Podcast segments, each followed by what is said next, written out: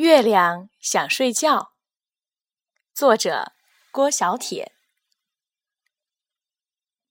太阳下山了，月亮宝宝就要出门了。这个时候，天空会拉上深色的窗帘，小星星灯们也会挂在窗帘上。月亮宝宝一个人住在挺远的地方，有时候会觉得孤单，他会淘气的。去逗一逗旁边的星星们。有时候，他伸长了脚丫，脚尖儿绷得很直，用脚趾头去挠一挠脚边的星星，那颗星星就会呵呵笑起来，然后星星就亮了一颗。有时候，他把胳膊伸得老长老长的，手指头。伸到了最远的地方，轻轻的去挠一挠手边的星星，那颗星星就会哈哈哈哈笑起来，好痒啊！星星又亮了一颗。月亮宝宝在天上玩的时候，也能够看到地上的小朋友。这一天，月亮宝宝突然发现，哟，地上。还有一个小女孩在荡秋千呢，她的秋千荡得可真好啊！吱扭吱扭，就快要荡到天空上，荡到月亮宝宝跟前儿了。月亮宝宝张大了嘴，等着那小姑娘的秋千会挠在自己身上，自己也能够嘿嘿嘿的笑一下。可是呢，那秋千总是差一点点就能够撞着月亮宝宝了。月亮宝宝就在天上等啊等啊，小女孩她的秋千就在地下吱扭吱扭，等了很久，秋千也没有能够荡到天上，荡到月亮宝宝那儿去。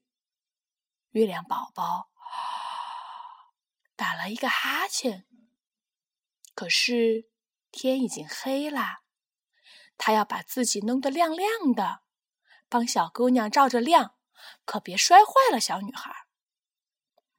于是，月亮宝宝用手托着自己的脑袋，使劲儿睁开眼睛。小女孩还在那儿指扭。吱扭吱扭的荡着秋千，月亮宝宝真的很困，唉，他又打了一个大大的哈欠，连眼泪都流出来了。这个时候，云彩婆婆来了，她说：“月亮宝宝，我变成一张床，让你躺在上面吧。”我再变成一床被子，让你盖在身上吧。于是，月亮宝宝就躺在了云彩做的软软的床上，盖上了又轻又柔又暖和的云彩被子。小姑娘啊，还在那里吱扭。吱扭的荡着秋千，看样子小女孩也累了。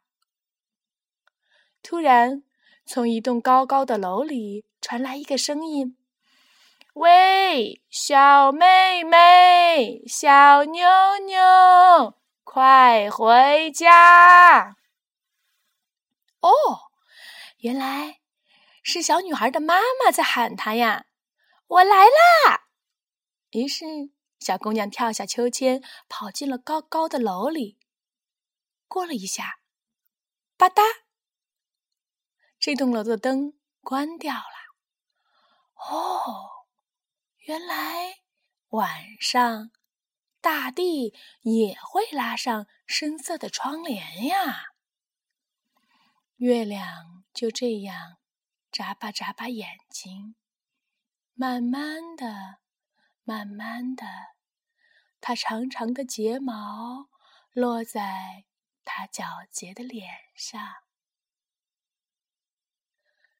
云彩就这样搂着月亮宝宝，摇啊摇啊摇啊摇啊，月宝宝也睡着啦。